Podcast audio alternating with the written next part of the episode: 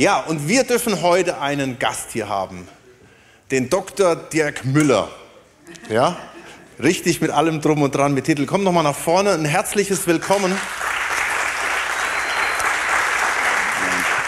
Ich freue mich mega, dass du da bist. Wir kannten uns auch vorher noch gar nicht.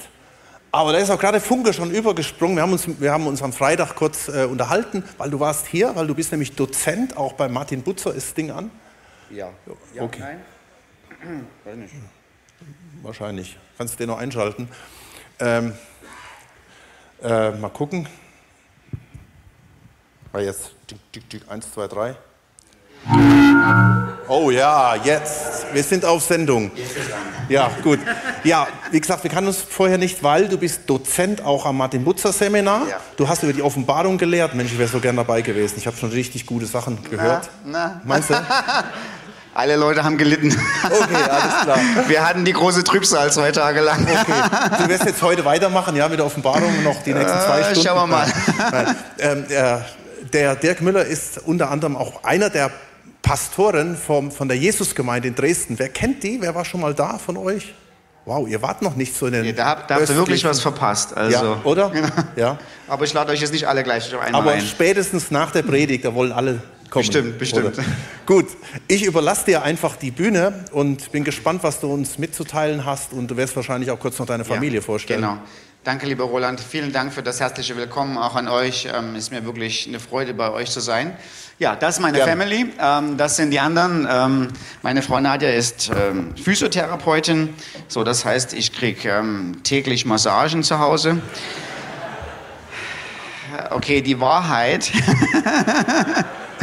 Die Wahrheit ist, wir wurden verkuppelt, ja. Und ähm, mir wurde versprochen, ja, also dass Nadja eine Physiotherapeutin ist und dass ich da in Aussicht habe, also tatsächlich regelmäßig Massagen zu bekommen. Und irgendwann mal so in unserem zweiten Ehejahr oder so hatte ich aber so einen schlimmen Hexenschuss. Und ich habe mich gerade so aufgehängt, dann kommt zu meiner Frau und sagt so, oh, ich kann überhaupt nicht, ja. Und dann geht sie in die Küche, kommt wieder mit so einem Zettel und sagt, hier ist die Telefonnummer vom besten Physiotherapeuten, den ich kenne. ja, und dann sind unsere drei Kinder. Gut. Okay, ähm, ich würde euch gern gleich ähm, am Anfang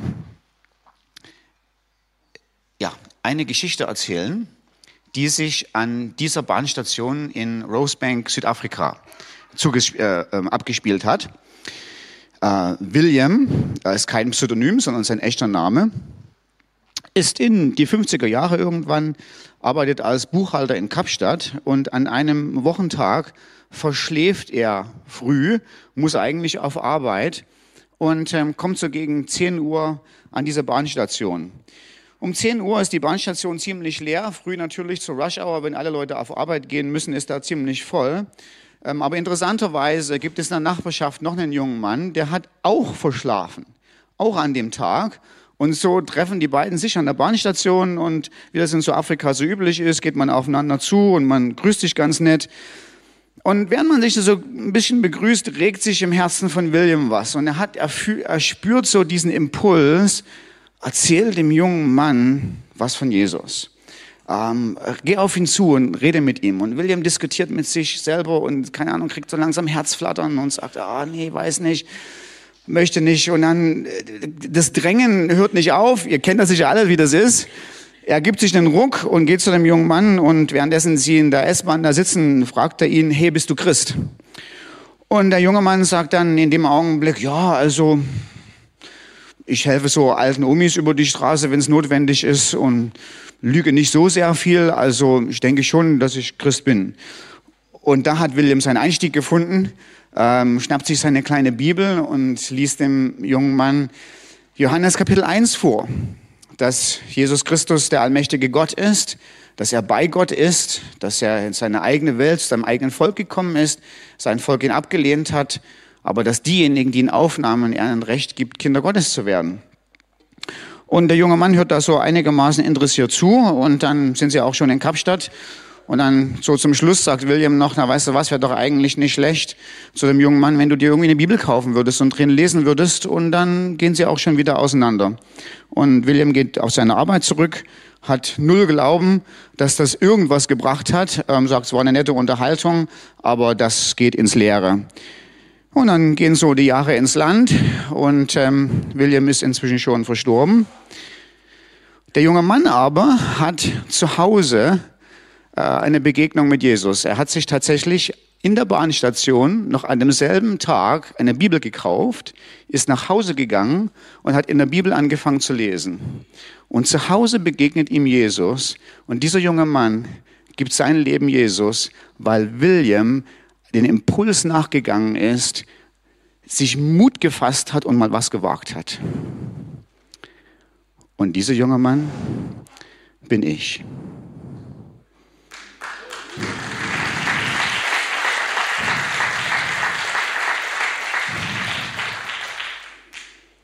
Ich bin zum Glauben gekommen, weil William an dem Tag gesagt hat, ich probiere es mal.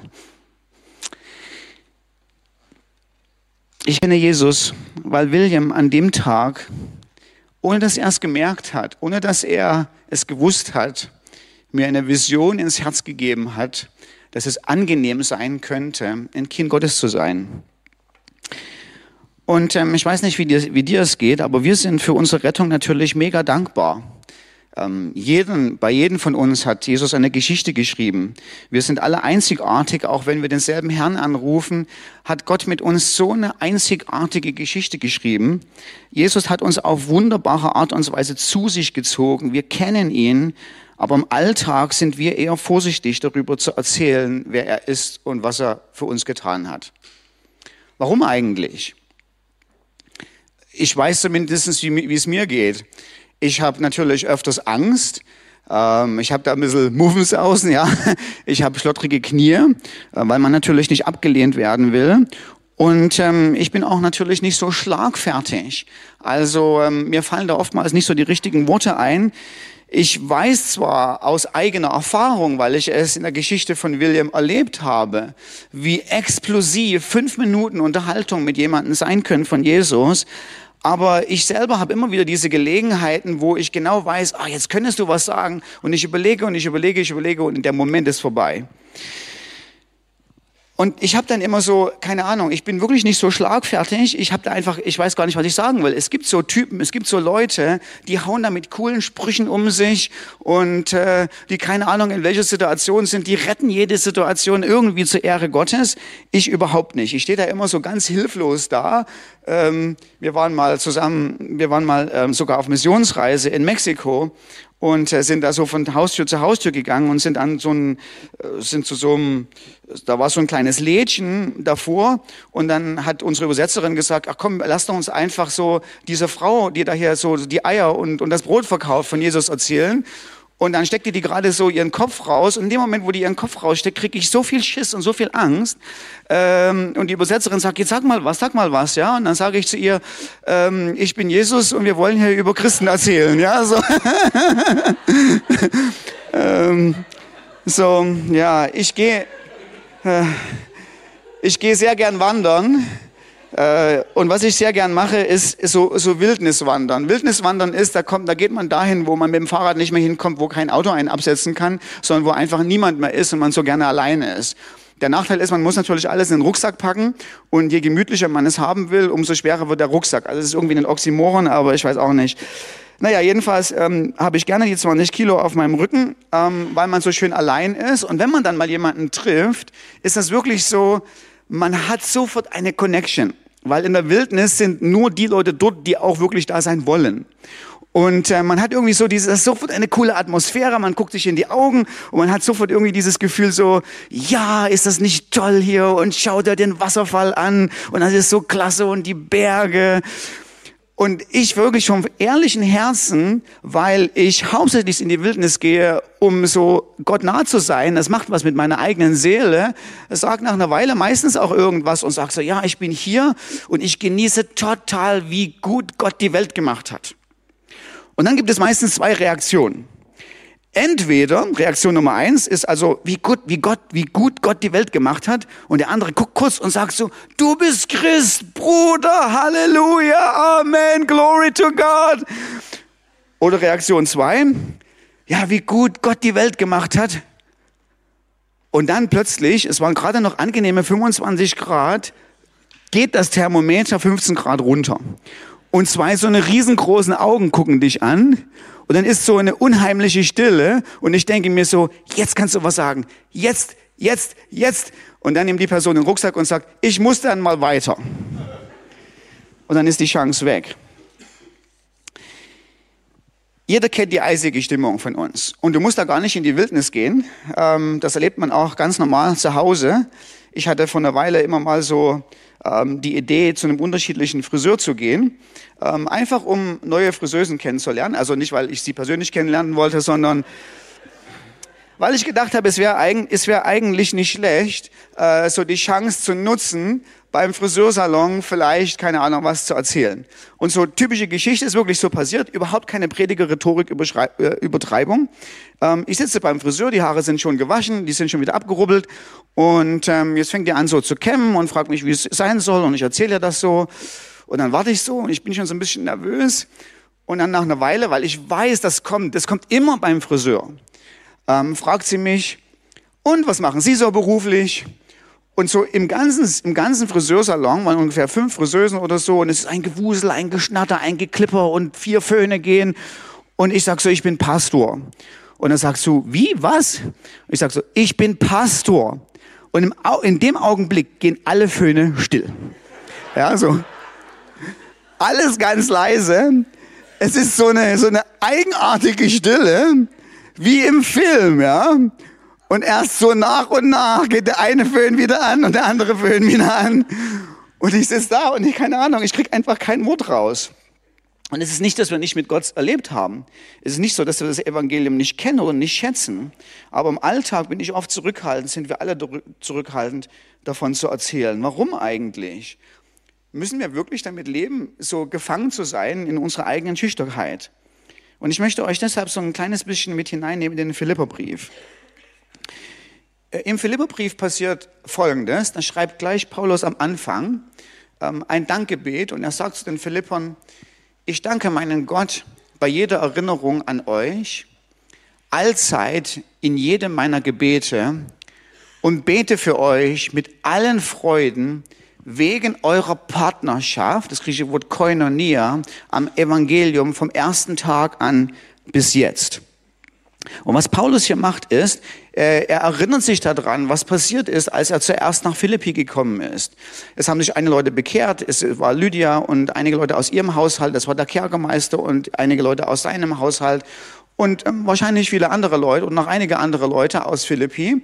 Und was die Leute in Philippi gemacht haben, ist, sie haben nicht nur das Evangelium für sich persönlich in Anspruch genommen und gesagt haben, oh, bin ich dankbar, dass Jesus für mich gestorben ist, sondern die Leute in Philippi haben gesagt, Paulus, das Evangelium ist sowas von mega klasse. Das ist sowas von mega gute Botschaft. Das müssen alle Leute hören und wir machen mit dir mit. Ich, wir wissen, du bist auf Mission. Wir wollen deine Partner sein. Und deshalb verwendet er dieses Wort Partnerschaft, Koinonia. Ich zeige euch ein Bild, was das relativ gut illustriert. Na okay, gut, das ist nun mal so, weil ich kein Bild von den Leuten in Philippi vor 2000 Jahren habe. Ich bin das einzige übrig geblieben, ein Stück von dem Theater zu zeigen. Ähm, Bildrechte hat Michael Immendörfer. Und, ähm, aber das ist das Bild, was die Partnerschaft aufzeigt. Ähm, hier haben wir die Göttin Athene, ähm, die mit ähm, der Göttin äh, Parthenos von Neapolis Hände schüttelt. Und die Idee ist dahinter, die beiden hatten eine Militärpartnerschaft. Also Athen hat eine Militärpartnerschaft von Neapolis äh, geschmiedet und die beiden haben Hände geschüttelt, haben gesagt, wir sind Partner, wir machen das ganze Ding gemeinsam. Und das ist die Idee dahinter, als Paulus sagt, ich danke euch für eure Partnerschaft im Evangelium. Er sagt damit, Mensch, Leute, wir hatten wirklich gute Zeiten miteinander. Als ich losmarschiert bin von euch weg in Philippi, dann weiß ich, kenne ich noch eure Begeisterung. Ich weiß noch, wie ihr mich ausgesandt habt und gesagt habt, geh Paulus, geh, wir schicken dir Geld hinterher, wir sammeln regelmäßig, wir schicken den Boden, du musst dir keine Sorgen machen, wir versorgen dich, predige, Hauptsache predige, predige, predige. Und übrigens, du gehst in Richtung Westen und wir versuchen es hier. Wir versuchen weiter in Philippi, wir versuchen weiter in Neapolis, wir versuchen Amphipolis, wir kriegen die Gegend, Punkt fürs Evangelium und du gehst raus. Und dann haben sie die Hände geschüttelt und Paulus hat gesagt, wir sind Partner fürs Evangelium. Und dann ist was richtig schiefgegangen. Die Philipper haben erwartet, dass ihre Landsleute begeistert sind vom Evangelium. Und das Gegenteil ist eingetroffen. Es gab richtig Gegenwind. Es gab richtig Opposition. Es gab richtig Bedrängnis. Und das Schlimmste für die Philipper war, Paulus, ihr Held, ihr großer Partner, von dem hören sie, dass er im Rom eingesperrt ist. Und jetzt müsst ihr euch folgende Situation vorstellen. Wir gucken hier von unserer Perspektive ganz gemütlich auf 2000 Jahre Kirchengeschichte zurück. Und wir sagen so, das Evangelium, das wird schon triumphieren. Das hat es in Afrika geschafft, das hat es in China geschafft, das hat es in den verrücktesten Orten der Welt geschafft. Das macht schon sein Ding. Aber aus der Perspektive des ersten Jahrhunderts war das nicht so. Im ersten Jahrhundert war das Ganze ein zartes Pflänzchen. Im ersten Jahrhundert waren das erst die Anfänge. Und wir haben im Westen, also alles von Philippinen bis Richten Westen, noch nicht wirklich viele Leute, die vom Evangelium gehört haben. Und die Philipper dachten, wir machen die riesengroße Kampagne, wir rocken die Welt. Und plötzlich kommt die Kampagne aber sowas zu einem Stillstand, dass die Philipper richtig gehend Angst bekommen. Die haben richtig gehend, will nicht sagen Panik, aber die sind total entmutigt. Die machen auch nichts mehr. Die erzählen auch niemand mehr was von Jesus, weil sie sagen, das Ding geht sowieso schief. Das ist wie ein verlorener Krieg. Wir haben uns auf die Reise gemacht und unser Supergeneral, unser Nummer eins Apostel Paulus, also wenn der, wenn der, der eigentlich sonst immer alles kann, wenn der souverän von Christus berufene im Gefängnis ist und das Evangelium nicht mehr verkündigen kann, dann ist Schluss, dann ist aus, dann ist Ende. Das war's. Das war ein Strohfeuer. Und daraufhin schreibt Paulus seinen Brief. Und er schreibt Folgendes an die Philipper und sagt, ihr lieben Philipper, ihr wisst, meine geliebten Brüder, dass meine Umstände, also mein Gefängnis in Rom, viel mehr zur Förderung des Evangeliums ausgeschlagen sind so dass meine Fesseln in Christus im ganzen Prätorium und bei allen anderen offenbar geworden sind und dass die meisten der Brüder im Herrn Vertrauen gewonnen haben durch meine Fesseln und viel mehr wagten, das Wort Gottes ohne Furcht zu reden. Was Paulus sagt, ist, sagt, Leute, passt auf, wir lieben Philippa, keine Angst, keine Furcht. Ihr denkt, Evangelium ist Schluss, weil ich im Gefängnis bin. Aber Paulus sagt, mich bewachen täglich keine Ahnung, vier Runden neuer Doppelgarde an Prätorianer. Das heißt, pro Tag hören acht Leute von mir das Evangelium. Und jetzt müssen wir uns dran überlegen, wer die Prätorianer sind. Habe ich mal so, so ein Bild mitgebracht. Die Prätorianer sind die Eliteeinheit der römischen Armee in Rom stationiert, um das Kaiserhaus zu beschützen Gut, die Aufgabe nehmen sie nicht immer wirklich so gut wahr, weil meistens sind es diejenigen, die den Kaiser umbringen und neue Kaiser auf den Thron setzen. Aber in der Theorie den Kaiser beschützen sollen, sie haben Zugang. Wo immer ein Prätorianer hingeht, geht die Tür mega weit auf. Und Paulus sagt, ich bin in einer Position, wo ich mit normalen Umständen ohne Gefängnis nie hätte sein können. Was passiert ist, dass Gott hat auf so eine souveräne Art und Weise gewirkt, dass er die negativen Umstände, dass er das, was von äußerlich so aussieht, als wenn es das Ende des Evangeliums ist, er gerade jetzt neue Chancen aufgemacht hat für das Evangelium. Und äh, hier lesen wir, oder was hier passiert ist, wir, wir, wir kriegen so ein Stück mit, von wie Gott im Geheimen arbeitet. Wir kriegen ein Stück Theologie vermittelt. Wenn Paulus sagt, ich möchte viel mehr, dass ihr wisst, dass meine Umstände umso mehr zur Förderung des Evangeliums ausgeschlagen sind, bedeutet das nicht, dass das nur bei ihm so ist, sondern er gibt uns einen Einblick auf die Art und Weise, wie Gott wirkt. Und es ist eine ganz kostbare Theologie, die ihr aber gleich nicht lieben werdet. Ich sage euch warum. Wir sind Gemütlichkeitstheologen. Das heißt, völlig egal, ob du an Wohlstandsevangelium glaubst oder nicht. Alle von uns sind Gemütlichkeitstheologen. Wir denken, gleich mal Realitätscheck, ob das in deinem Herzen so ist, dass Gott dafür verantwortlich ist, dass es mir in diesem Leben so gut wie möglich geht und dass am besten ich keine Probleme habe. Das sehen wir daran, sobald bei Christen was schief läuft. Warum? Es muss nur eine Kleinigkeit daneben gehen und die Christen fangen an, wo bist du? Warum hast du mich verlassen? Psalm 22. Was ist schiefgelaufen? Wir denken, wenn es flutscht, dann ist der Herr dabei. Und wenn ständig rechts und links Dinge nicht in Ordnung sind und schief gehen, dann muss irgendwo der Herr uns verlassen haben. Warum? Weil wir Gemütlichkeitstheologen sind.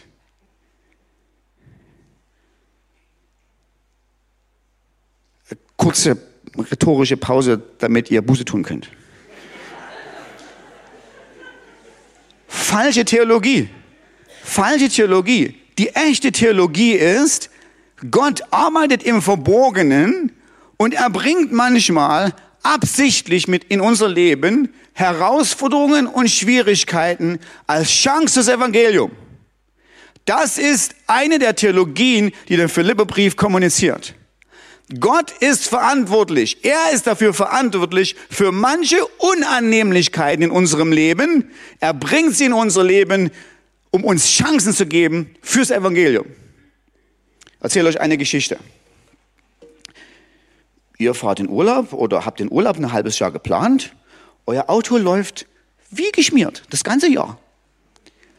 Ausgerechnet am Tag, wo, die, wo man mit der Familie in Urlaub fahren will, hat der Marder das Kabel zerbissen. Und was macht der gute Christ aus Stuttgart und aus Dresden und überall in der restlichen Welt? Mein Gott, mein Gott, wo bist du? Warum bist du so fern? Warum hörst du mein Leiden nicht?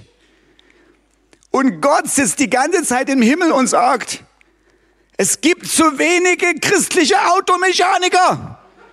Ich will das ändern. Und er macht eine Tür auf für uns. Und anstelle, dass wir sagen, Gott, ist es der ADAC-Fahrer oder ist es die Werkstatt, verbringen wir unsere Zeit im Psalm 22. Natürlich ist es eine erdachte Geschichte, aber erzähle euch eine wahre Geschichte.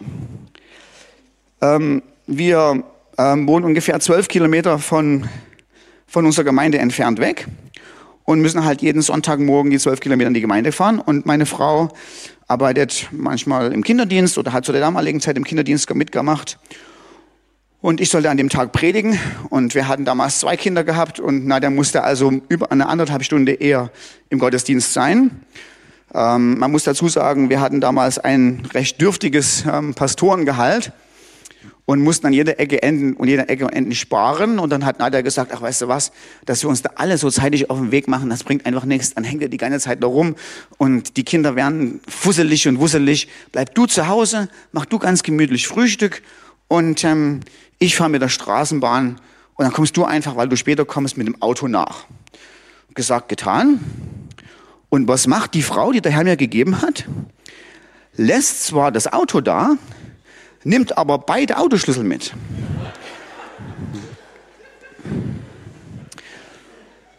Und ich habe damals gerade über den Philipperbrief promoviert und wusste genau, was Philipper 1, Vers 12 bis 13 bedeutet. Auf der Theorie wusste ich das, ja. Ich habe innerlich gekocht, ja. Ich habe gesagt, wie kann man nur Punkt, Punkt, Punkt, Punkt, Punkt, Punkt, Punkt, ja, also viele so Pieps, ja. Was mache ich jetzt? Ich bin im Stress, zwei Kinder, ich muss predigen, ich muss das und weiß meine Frau nicht meine Verantwortung und ich bin wichtig und wie soll man das machen und Ah, und dann in meiner Not sage ich, okay, es geht jetzt nicht anders, ich rufe jetzt die, ein Taxi. Und dann kommt das Taxi und ich ärgere mich, ich steige in das Taxi ein und sage, ich gucke schon auf dieses Taxameter und sage, was das kostet, so ein Wahnsinn, so ein Mist, so eine Punkt, Punkt, Punkt, Punkt, Lutherdeutsch, S-C-H-E-I-S-Z-E, Punkt, Punkt, Punkt, ja. Und dann sitze ich neben ganz vorne und dann fragt die Taxifahrerin, wohin wollen Sie denn eigentlich? Ich sage, ich muss an die Schule. Und dann sagt sie, was, was, warum fahren Sie denn früh in die Schule? Und ich sage so, wir haben dann den Gottesdienst. Und dann sagt sie zu mir, wer fährt denn Sonntag früh in den Gottesdienst?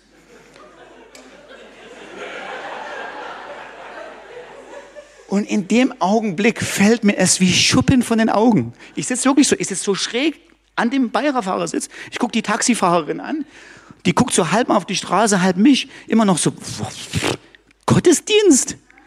Und in dem Augenblick merke ich, das ist Philippa 1, 12 bis 13. Und ich sage so zu ihr, Wissen Sie was? Ich weiß, das ist total verrückt, ja. Also, wer kommt auf diese krasse Idee, zu einem Gottesdienst zu fahren? Aber lassen Sie mich kurz erzählen, was in meinem Leben passiert ist. Als junger Mann habe ich Karriere gemacht oder wollte Karriere machen. Ich habe eine Ausbildung bei der Deutschen Bank in Frankfurt gemacht und habe immer gedacht, dass wenn ich einmal Bankchef bin, ich glücklich werde. Mein Traum war es, an der Börse zu arbeiten in Frankfurt und ich habe einen Praktikumsplatz an der Börse bekommen und es war nett aber es hat mein Herz nicht ausgefüllt. Und alles, was ich immer gedacht habe, das macht dich glücklich. Die teuren Anzüge, das Prestige, die Karte, das Fernsehen, wenn man früher an der Börse als 19-, 20-Jähriger, wenn die Kamerateams da sind, als 20-Jähriger macht man so Bieb und die Tür geht auf, alle bleiben draußen, man geht rein. Ich habe gedacht, das macht mich glücklich. Das hat mich nie glücklich, so, so richtig endlich glücklich gemacht. Ich habe immer gesucht nach etwas und ich würde heute noch suchen, wenn nicht eine total krasse Geschichte passiert wäre. Ein Mann kommt in der S-Bahn auf mich zu und fragt mich, bist du Christ? Und da habe ich gedacht, na ja, ich bin ja ein netter Mensch. Wo sag ich, helfe alten Omis über die Straße, denke ich schon, dass ich Christ bin. Und dann erzähle ich der Taxifahrerin und sage so, und dann hat er so seine Bibel aus seiner, aus seiner Tasche rausgenommen und hat vorgelesen, Johannes 1, Vers 12, dass Christus sein eigenes Volk gekommen ist, sein Volk hat ihn abgelehnt, aber die, die ihn aufnahmen, denen gibt er das Recht, ein Kind Gottes zu werden. Und dieses Wort, Kind Gottes, hat sowas in meinem Herzen berührt, hat mich so berührt, dass ich als erstes gleich eine Bibel gekauft habe, mit der Bibel nach Hause gekommen bin und zu Hause einfach mal so ein bisschen gelesen habe. Und ich hatte so viel Zweifel, aber es gab einen Tag, wo ich mal zu Gott einfach so gesagt habe, oh, ich weiß nicht, ob das, ob ich mich verrenne. Gibt's dich überhaupt? Und in dem Augenblick kommt die Gegenwart Gottes in mein Schlafzimmer. Und ich habe plötzlich von einer Sekunde zur anderen habe ich keinen Zweifel mehr, dass es Gott gibt. Und die Atmosphäre ändert sich und ich fühle mich plötzlich so von Gott geliebt. Und das ist das erste Mal in meinem Leben, dass ich so aus tiefem Herzen zu Gott gebetet habe und gesagt habe, ich habe ja nie nach dir gesucht. Ich habe nie gesagt, was willst du von meinem Leben? Es ging immer nur meine Karriere, mein Ich, mein Geld, mein das, meine Ziele. Und dann kommst du und liebst mich. Warum? Und als nächstes habe ich so vor meinem inneren Auge eine Vision von Jesus gehabt, wie er vor mir steht und sagt, ich bin der gute Hirte, du bist das störrische Schaf, ich bin dir schon oft nachgegangen, aber du bist immer weggerannt. Jetzt kehre um und folge mir nach. Und in dem Augenblick habe ich das so richtig gemerkt und gespürt, dass Jesus so angenehm und so attraktiv ist und dass ich ohne ihn nicht mehr leben will. Dass er mir ewiges Leben verheißt. Dass ich, dass mein Leben eine Bedeutung haben kann, wenn ich mit ihm gehe. Und mein Leben hat sich nicht so radikal geändert, dass ich jetzt keinen Ärger mehr habe, dass ich keinen Frust mehr habe, dass ich nicht auch mal Winterblues habe. Aber ich lebe mit einer Hoffnung auf ewiges Leben. Ich weiß, ich werde im Paradies leben und das ist so schön. Ich möchte das nie wieder missen. Und dann guckt die Frau mich an und sagt, interessante Geschichte. Ich, ich glaube, es war ein paar Wochen vorher oder so ähm, hatten wir wieder was, nee, es muss noch ein bisschen weiter zurück gewesen sein, aber ist egal. Ähm, waren wir in einem Kostümladen, weil wir hatten in der Gemeinde irgend so eine Kostümparty oder irgend sowas und ich wollte mich als Cowboy verkleiden, brauchte so einen Cowboyhut und bin in den Kostümladen rein und sag so Cowboyhut und so und dann fragt die Cowboy die Cowboy Cowboy-Hut-Verkäuferin, also die Deutschen, die Deutschen sind ja so gut in Substantive, ja. Cowboy-Hut-Verkäuferin, Laden, naja, okay. Also diese Frau da ähm, äh, fragt zu mir, ja, wozu brauchen Sie denn eigentlich den Cowboy-Hut? Ja? Und ähm, dann sage ich, ja, wir haben ja so eine christliche Gemeinde und wir machen da so ein Fest. Und dann guckt sie an, christliche Gemeinde, hat das irgendwas mit dem Stadtrat zu tun oder so? Und dann sage ich, nee, nee, nee, nee, das ist eine Kirche. Und bevor sie anfangen zu lachen, lassen Sie mich mal die Geschichte erzählen, warum ich in die Kirche gehe. Und dann kommt die Geschichte und dann sagt die, da sagt die Frau, nachdem sie da zwei Minuten zugehört hat, zu mir, das ist ja interessant. Sie sind heute schon der Zweite, der mir so eine krasse Geschichte von Jesus erzählt. Ich muss mich mal da mal drum kümmern, muss mich mal informieren, was das, worum es da eigentlich geht. Ich sag so, gute Idee. Und jetzt fragst du, okay, du hast uns am Eingang erzählt, dass du immer so ein schüchterner Typ bist. Und dann knallst du hier so mit so Geschichten raus, wo du einfach so locker flockig daher deine eigene Geschichte erzählst. Bist da irgendwie so der Heilige Geist auf dich gekommen? Hattest du so spontan Ideen, eine innere Kraft, die in dir aufgestanden ist? Überhaupt nicht. Sondern etwas ziemliches Banales ist passiert. Wir waren als Familie in Taiwan und ähm, nur so ein kleines Bild mal so von einem Camp. Und in der Gemeinde haben sich jedes Jahr über 100 junge Leute sind da zum Glauben gekommen. Jedes Jahr. Und ich habe die natürlich gefragt, die hatten mich eingeladen, so ein bisschen äh, Bibelschule mitzuhelfen, aufzubauen.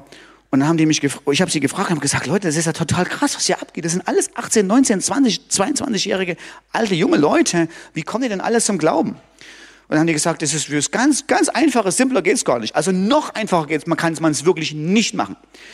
Einfach, was wir machen, ist, wir als Gemeinde, jeder von uns, jedes Gemeindemitglied, wir lernen, unsere eigene Geschichte von Jesus zu erzählen.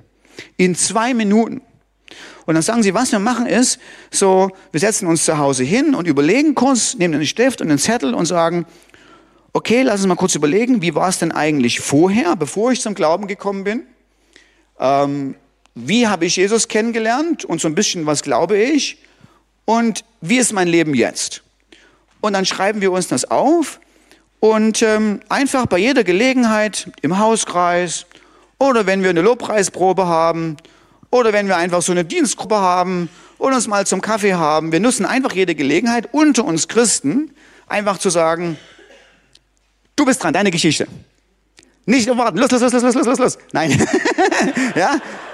Und dann die Idee ist, dass man wie aus der Pistole geschossen, weil man es schon 20 Mal gemacht hat, seine eigene Geschichte in zwei Minuten erzählen kann. Und dann habe ich die Taiwanesen einfach mal so beobachtet und was die gemacht haben, ist zum Beispiel, die stehen da an der Schlange, weil sie hier irgendwie so Bubble-Tee trinken wollten oder so, ja, keine Ahnung, warum man das macht, aber ähm, und da war und lange Schlange, so und dann stehe ich mit dazu und dann sagt der hinter uns, der Taiwanese, oh, muss diese blöde Schlange da immer sein, ja, muss so ein langes Rumgewarte, also auf Taiwanesisch. Und dann sagte da äh, meine Nachbarin, mit der ich da Bubble Tea trinken will, dreht sich um und sagt, die Schlange ist sowas von nervig. Ja? Also ich mich ärgere das auch jedes Mal. Aber soll ich Ihnen mal kurz eine Geschichte erzählen, was in meinem Leben passiert ist? Ehrlich. Und keine Ahnung, die erzählen wahrscheinlich im Jahr, wenn man das mal alles so zählt, wie viele Leuten man die Geschichte erzählt, vielleicht 20.000 Leute ihre Geschichte mit Jesus. Aber 100 Leute bekehren sich.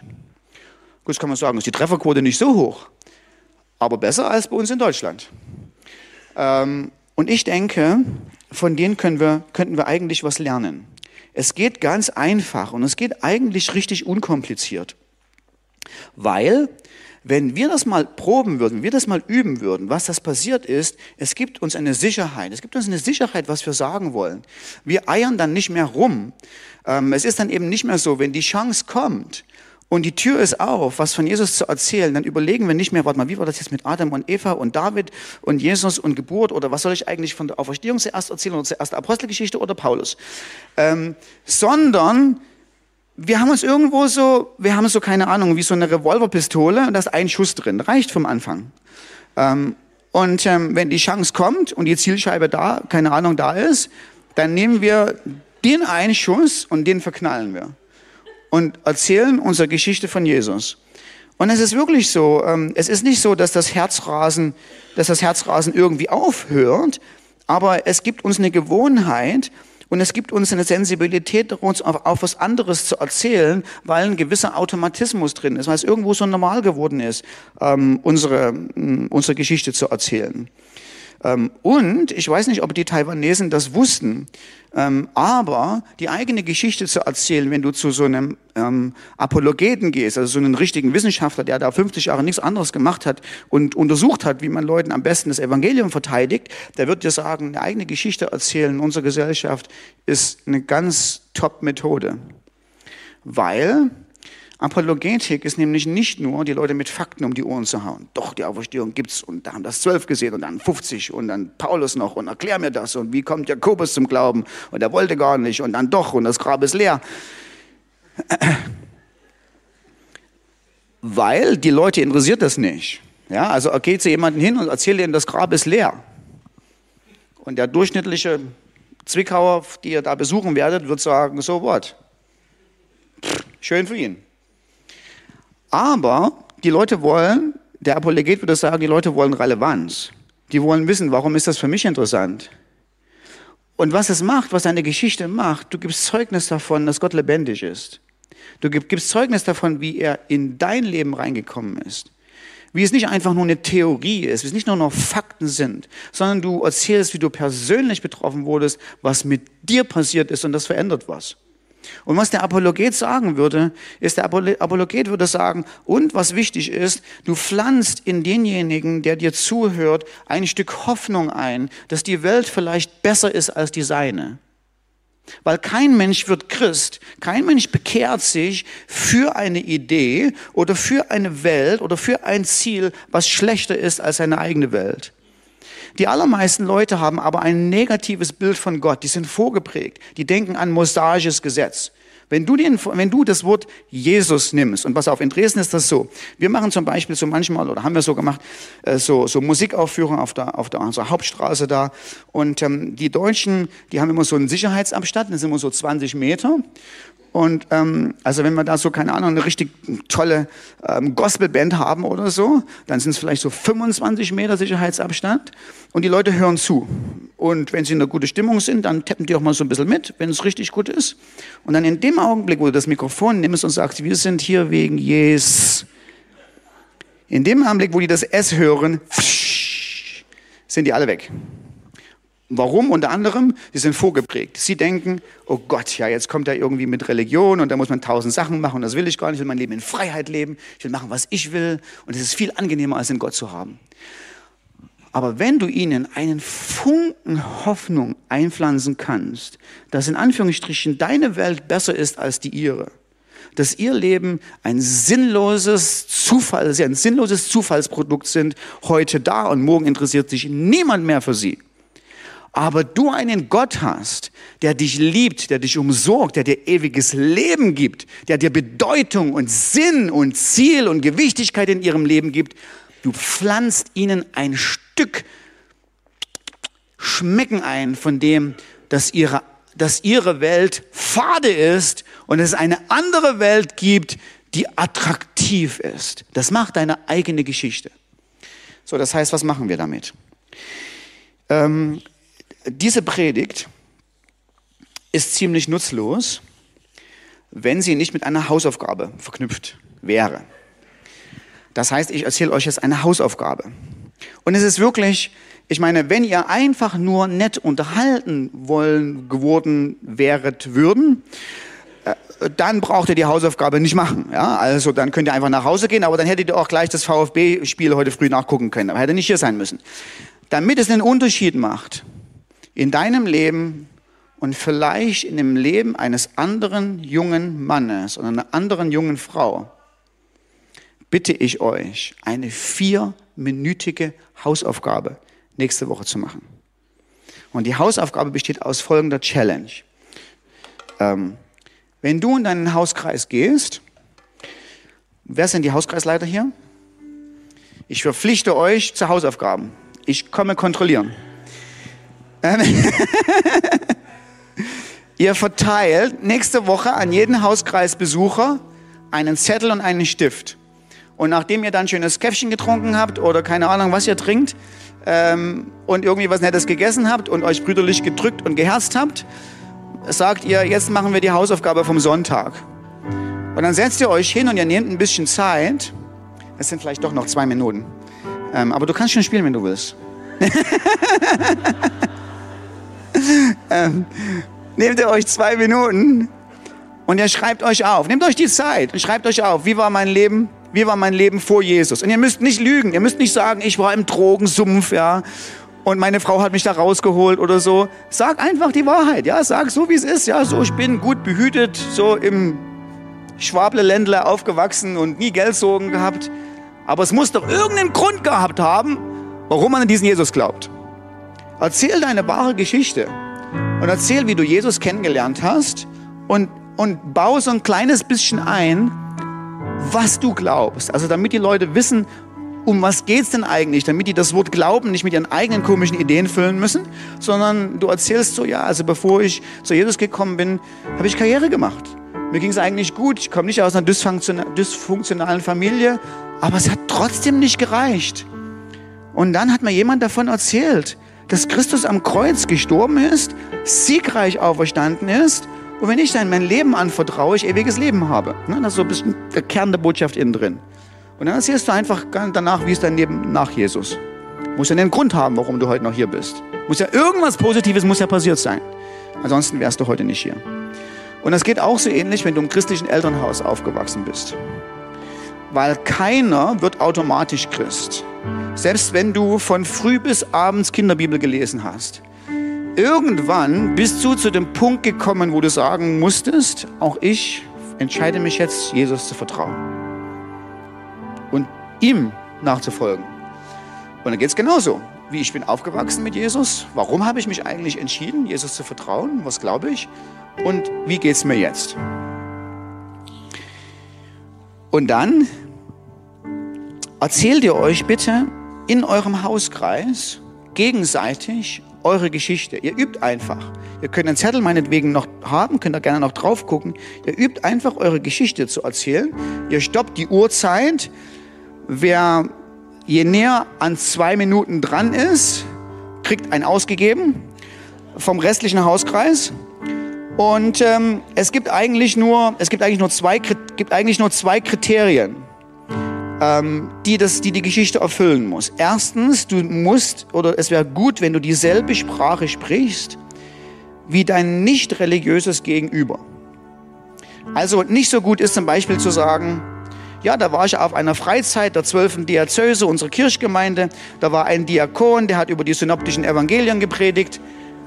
Schluss aus alle. Du hast, hast ihn schon verloren sondern du darfst kein christliches Vokabular verwenden. Du musst reden, wie als wenn du zu jemandem sprichst, der aus einem Busch kommt, aber trotzdem intellektuell gut drauf ist. Weil das sind die Deutschen in bezüglich auf den Glauben. Und dann musst du was einbauen, wo, damit du den, deinem Gegenüber ein Gefühl gibst, warum Glauben attraktiv ist. Dass du ohne die Hoffnung gar nicht leben willst. Dass es toll ist, dass dein Leben einen tiefen Sinn hat dass es toll ist, mit Gott zu connecten. Dass es klasse ist, den allmächtigen Gott, derjenige, der Himmel und Erde geschaffen hat, zu kennen. Und dann einfach keine Angst vor Gegenwind zu haben.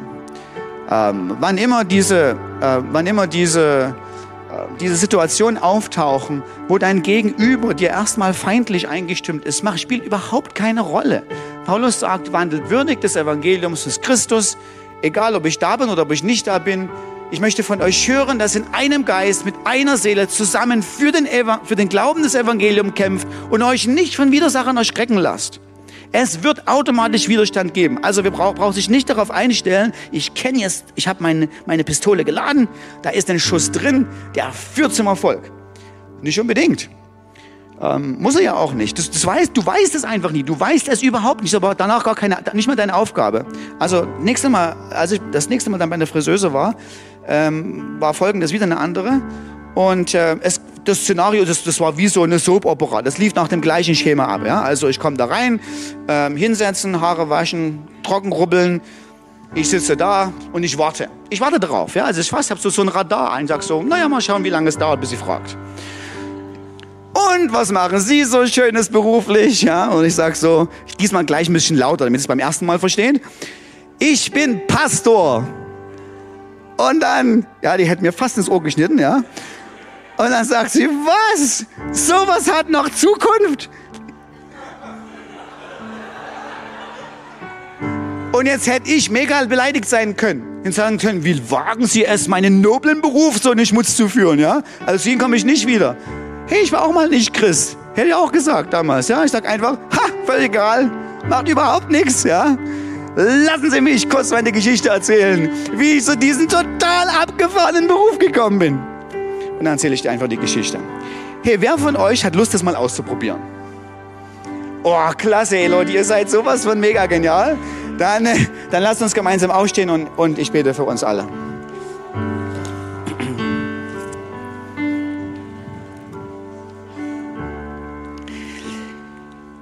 Himmlischer Vater, es ist wirklich so. Wir sind gerettet. Was wir von dir gekriegt haben, ist sowas von, sowas von mega, absolut, super genial, unvorstellbar. Und eigentlich müssten wir von früh bis morgen singen, Aber so ist es einfach in dieser Welt.